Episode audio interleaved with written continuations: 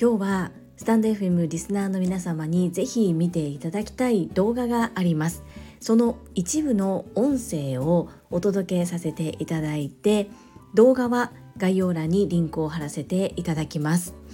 きっと知ってる方も多いと思います。私はその動画一部を拝見したことはありましたが最初から最後まできっちりと真面目に拝見したのはつい先日のことです。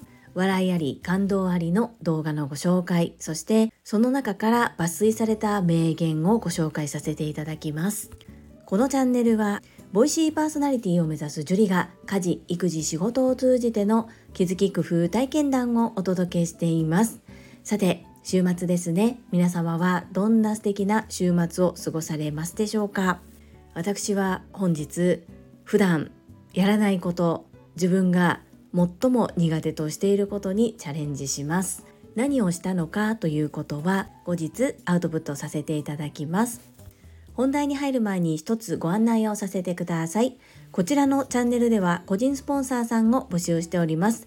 ご自身の PR、どなたかの応援、何かの広告宣伝などにお使いいただけます。お申し込みサイトは概要欄に URL を掲載しておりますので、ぜひ覗いてみてください。どうぞよろしくお願い申し上げます。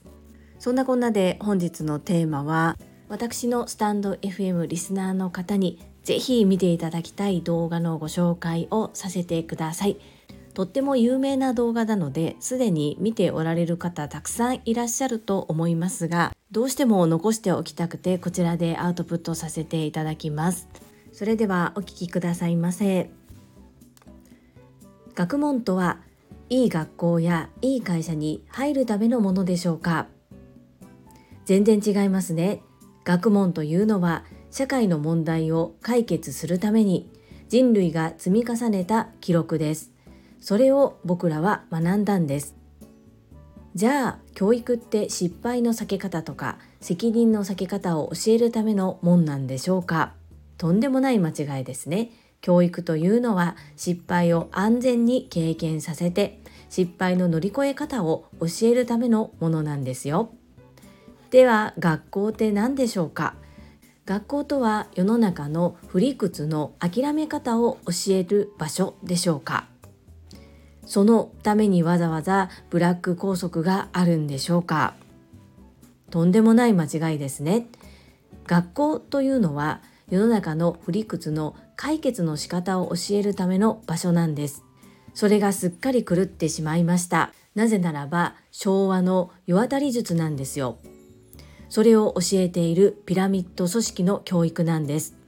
これにはもう限界があるんだろうって僕は思っています。今日本の国力はどんどん低下しているんです。でも大丈夫。やったことのないことをやり続ける人諦めない人工夫をする人を増やせればいいだけだから。それはね皆さんですよ。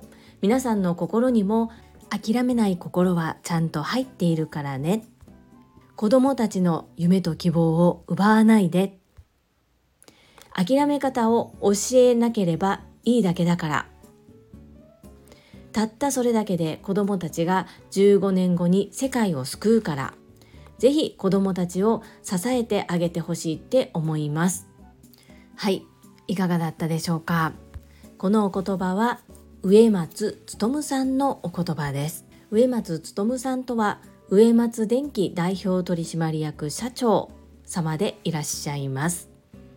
この植松勉さんが一躍有名になったのが YouTube に上がっている TED でのスピーチです。この TED でのスピーチ私過去に見たことがあるんですけれどもうる覚えだったことそしてその時は断片的に見ていてしっかりと最初から最後まで視聴しておりませんでした。改めて初めから最後までしっかりと視聴させていただき笑いあり涙ありとても引き込まれるスピーチでした。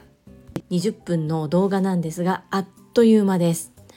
本日私が読ませていただいた名言はこの TED の中でも出てくる言葉。そちらを抜粋しているものがインスタグラムに上がっていました。それを私の声で朗読させていただいたものです。改めて子供たちと一緒にこの動画を見たいなと思いそしてさらにスタンド FM リスナーの皆様へも共有したいと思いましたので本日配信させていただきました。今このタイミングでこの動画に出会っているっていうのも何らかの意味があるのかななんて思ったりもしています。植松勉さんの名言はたくさんあるようなのですが私もあまり存じ上げておりませんが最後に3つご紹介させていただいて終わりといたします。1思うは招く2失敗は成功よりも重要。3だったらこうしてみたら？で夢は叶う最後までお聴きくださりありがとうございますこの配信が良かったなと思ってくださった方はいいねを継続して聞いてみたいなと思っていただけた方はチャンネル登録をよろしくお願いいたします。皆様からいただけるメッセージが私にとって宝物です。とっても励みになっておりますし、ものすごく嬉しいです。心より感謝申し上げます。ありがとうございます。コメントをいただけたり、各種 SNS で拡散いただけると私とっても喜びます。どうぞよろしくお願い申し上げます。ここからはいただいたメッセージをご紹介いたします第836回学びフレームワーク Will Can Must とはこちらにお寄せいただいたメッセージです日野武さんからです八木仁平さんの世界一優しいやりたいことの見つけ方がまさにこの考え方に基づいた内容ですね。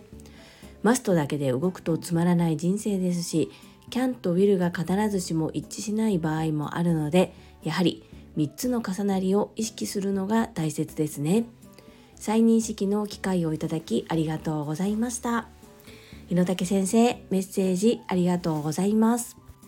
八木仁平さんの世界一優しいやりたいことの見つけ方こちら検索してみました。概要の説明がこのようにあります。何かやりたいけど何をやればいいかわからない。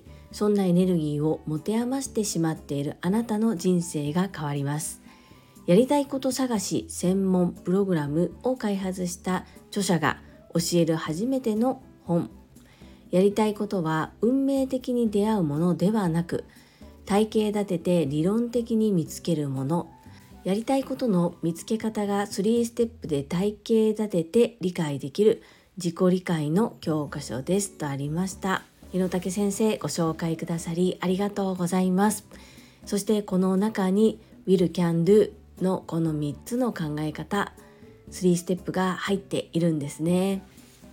教えてくださりありがとうございます。続きまして石垣島のまみさんからです。樹里さんこんばんは。石まみです。恥ずかしながら初めて聞いた言葉でした。こんな言葉ってあるんですね。わかりやすく目標を立てやすそう。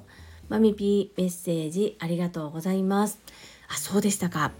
マミピだったらきっと教育の現場で聞かれているかななんて思っていたんですけれどもやっぱりいろんな言葉いろんな捉え方考え方がありそれを何を選択しどのように職場で取り入れていくのかっていうのはやっぱり情緒によっても違うんでしょうね。まあ、当たり前のことなんですけれども改めてマミピのこのコメントからそのように感じることができました。マミピメッセージありがとうございます。はい、いただいたメッセージは以上となります。皆様本日もたくさんのいいねやメッセージをいただきまして本当にありがとうございます。とっても励みになっておりますし、ものすごく嬉しいです。心より感謝申し上げます。ありがとうございます。最後に2つお知らせをさせてください。1つ目、タレントのエンタメ忍者みやゆうさんの公式 YouTube チャンネルにて、私が主催するお料理教室、ジェリービーンズキッチンのオンラインレッスンの模様が公開されております。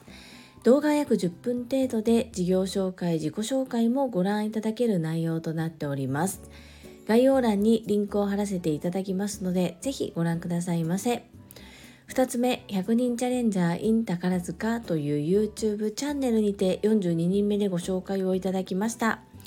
こちらは私がなぜパラレルワーカーという働き方をしているのかということがわかる約7分程度の動画となっております。概要欄にリンクを貼らせていただきますので、合わせてご覧いただけると嬉しいです。どうぞよろしくお願い申し上げます。それでは、また明日お会いしましょう。素敵な一日をお過ごしください。スマイルクリエイター、ジュリでした。